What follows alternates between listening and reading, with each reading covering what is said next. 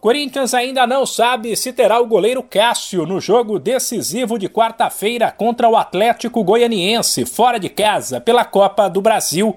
Ele sofre com um desconforto muscular que o tirou da partida de domingo contra o Atlético Mineiro. O técnico Vitor Pereira disse que não quis correr riscos, até pela sequência de decisões que vem por aí, na Copa do Brasil e na Libertadores, o que para alguns deu a impressão de que Cássio ficou fora no fim de semana apenas por precaução. Mas o treinador avisou que contar ou não com um goleiro é algo que vai depender do departamento médico. O Cássio já vem com, o problema do, do jogo anterior, portanto, nós no, no jogo que passou em casa. Uh, pensávamos que pronto que tinha sido uma coisa pequena e que, e que passageira que já tinha o que é que aconteceu? Inflamou mais um bocadinho no, depois do jogo e, e, nós com estas eliminatórias que temos todas pela frente não não quisemos arriscar.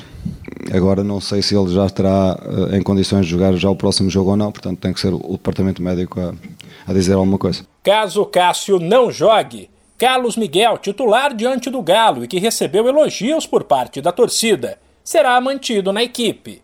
Se desfalcar o time, o goleiro titular se juntará ao meia Renato Augusto e ao atacante Júnior Moraes, já que ambos estão no departamento médico e dificilmente serão liberados.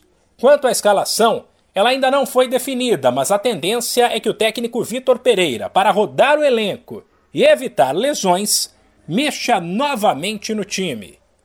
De São Paulo, Humberto Ferretti.